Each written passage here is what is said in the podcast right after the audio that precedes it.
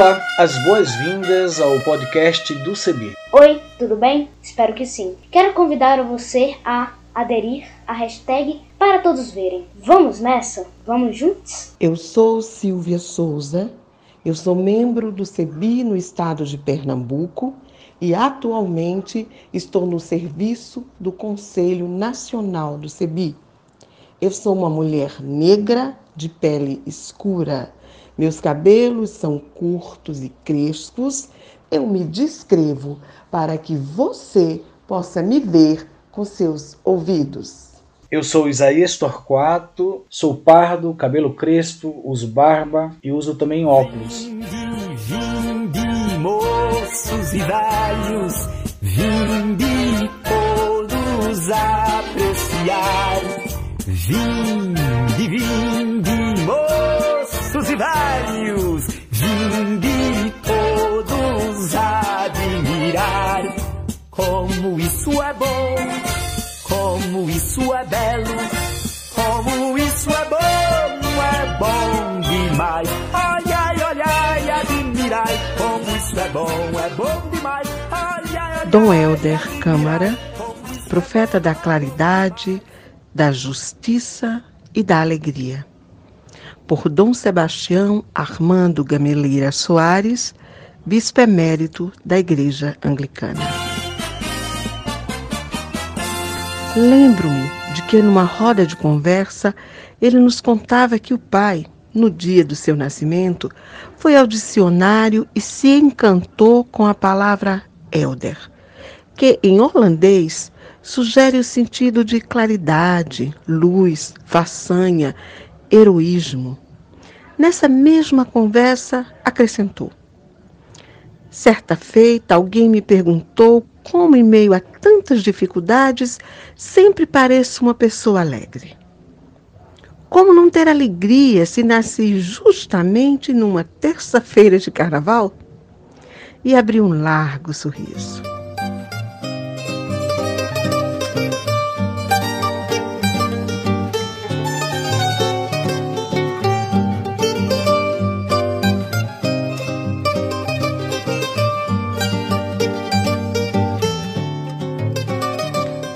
Todos os anos, blocos carnavalescos populares o homenageiam no pátio da Igreja das Fronteiras.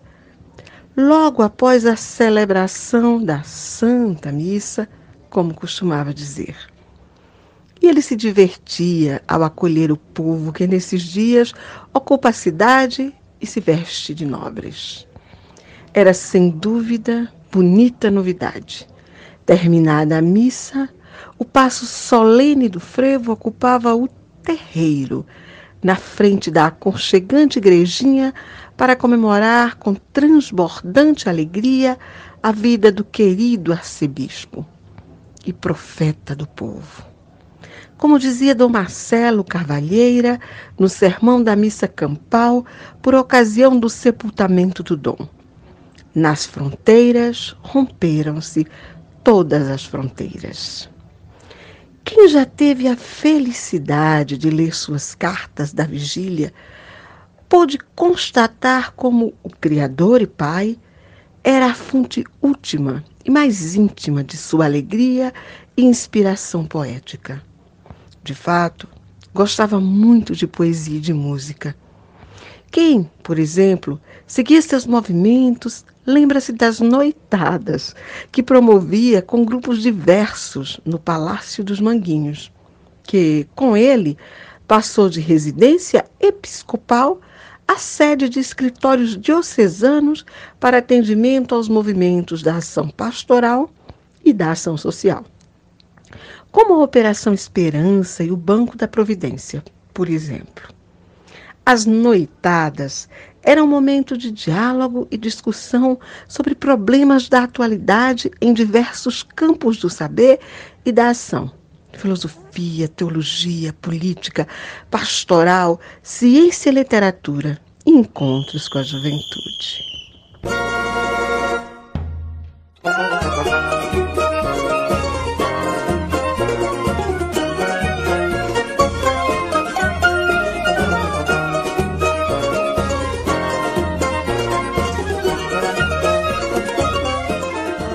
Conta-se que a famosa cantora carioca Elisete Cardoso, que era sua amiga desde os tempos do Rio de Janeiro, chamava-o ao telefone simplesmente para cantar para ele. Que maravilha! Quando morreu de repente, ele foi uma das primeiras pessoas a ser avisada. Não era tão raro encontrá-lo. Ele, alguém tão ocupado, na entrada ou saída do cinema ou teatro. Sua veia poética pode ser constatada nos textos do programa de rádio Um Olhar sobre a Cidade, na Rádio Olinda. Em suas cartas da vigília, até se expandir na bonita e eloquente Sinfonia dos Dois Mundos. Um olhar sobre a cidade. Quarta-feira, 19 de setembro de 1979. Meus queridos amigos, nada de ideais ao alcance da mão. Gosto de pássaros que se enamoram das estrelas e caem de cansaço ao voarem em busca da luz.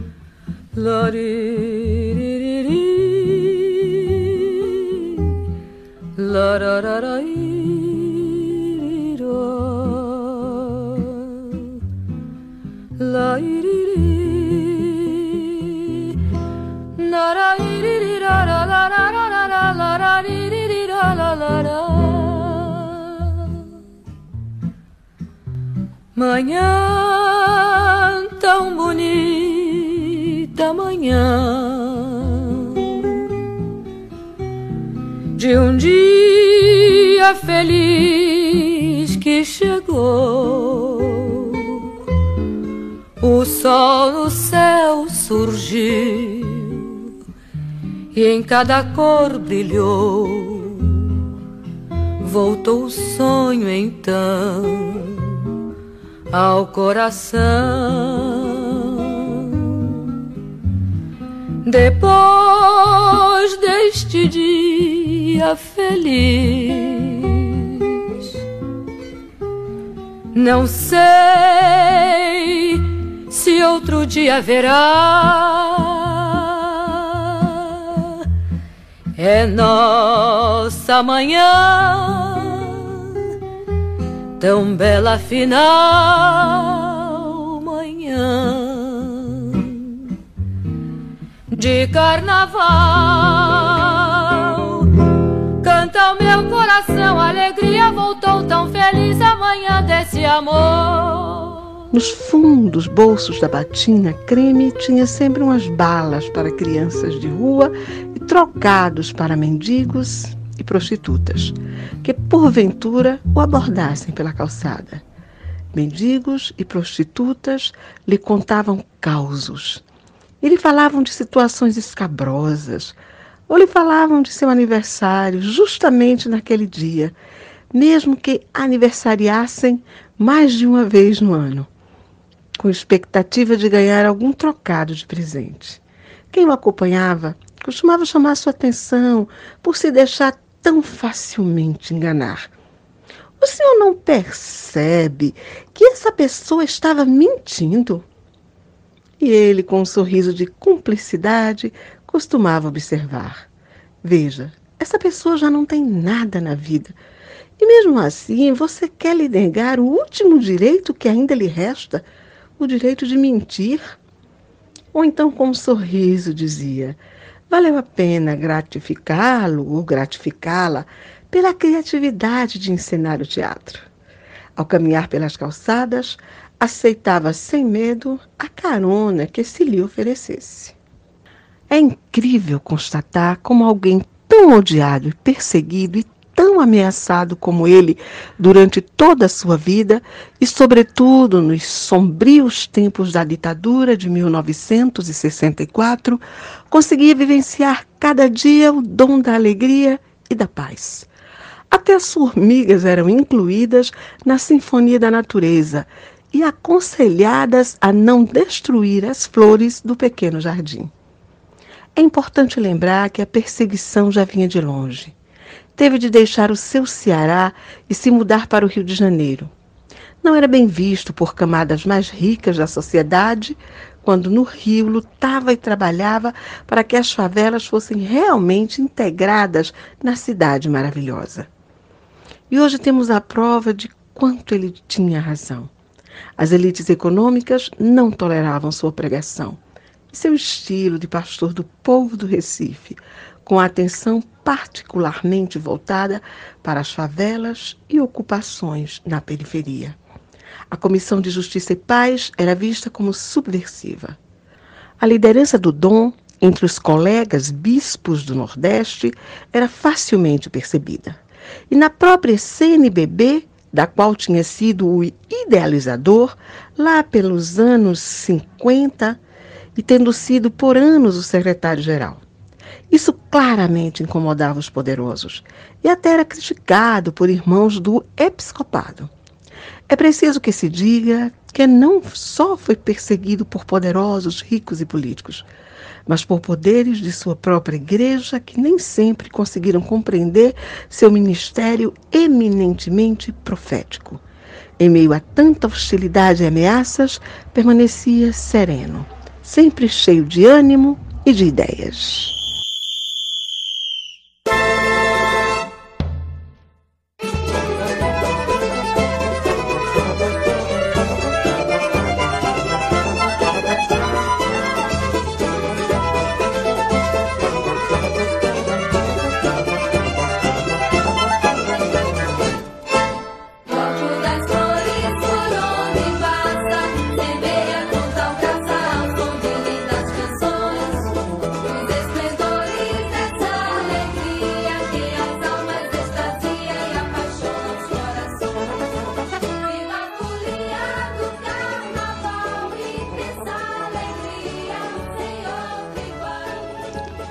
Dizia que o segredo de sua vida se achava na vigília da madrugada e na celebração da missa de cada dia. Ao longo da jornada, me espalho em pedaços. Na vigília da madrugada e na missa, recolho-os em Deus cada dia. Costumava dizer: mil vidas eu tivesse, mil vidas eu seria padre. Sem dúvida, esse testemunho era confirmado na sua vida de inteira consagração. Mas numa de suas passagens por Roma, por ocasião do Concílio Vaticano II, tivemos ótima conversa com ele, que muito nos ajudou a ver com mais clareza o que estávamos sonhando como projeto de vida. Éramos um grupo prevalentemente do Nordeste e estávamos em Roma para nos preparar em teologia. Já não estávamos seguros da vocação para padre, mas desejávamos aprofundar a teologia para ajudar a Igreja a implementar os novos horizontes rasgados pelo Concílio Vaticano II.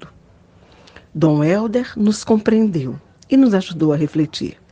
Ressaltou particularmente o fato de querermos assumir a condição de leigos capacitados em teologia para ajudar a Igreja a levar à prática os horizontes abertos pelo concílio. Fiquei encantado quando, numa conversa pessoal com ele, logo depois do momento coletivo, fez uma espécie de confissão. Falou mais ou menos assim: Sempre costumo dizer: mil vidas eu tivesse, mil vidas eu seria padre. Continuo a viver com a mesma intensidade essa doação, mas hoje farei uma pequena correção. Mil vidas eu tivesse, mil vidas eu daria. Imagino que assim estou pertinho a Deus, sua plena liberdade em minha vida. Que beleza! Sabemos que sua casa era lugar do encontro entre o céu e a terra, desde as formigas e as flores até a vigília e a missa. Era como se se elevasse entre céu e terra. A Santíssima Trindade, os anjos, um deles, seu anjo da guarda, tinha nome, era José. A Virgem Maria, São José e seu grande patrono, São Francisco.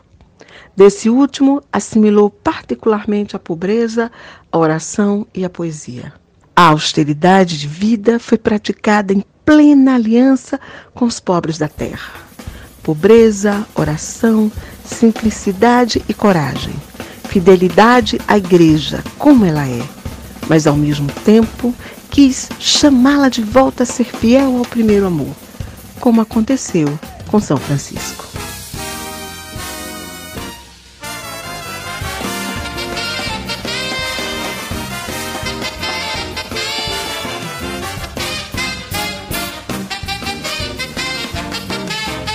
Então nós aguardamos as suas sugestões. Entre em contato conosco a partir das nossas mídias sociais, no Instagram, no Facebook, no nosso site na internet cebi.org.br. E se você também desejar entrar em contato conosco, você pode fazer pelos números 51 3568 2560 e pelo WhatsApp 51 997 34 4518 e pelo e-mail comunicação@cebi.org.br. E também utilizando a hashtag podcastcebi 2021 ou podcast do Cebi. Até o nosso próximo encontro e espero vocês.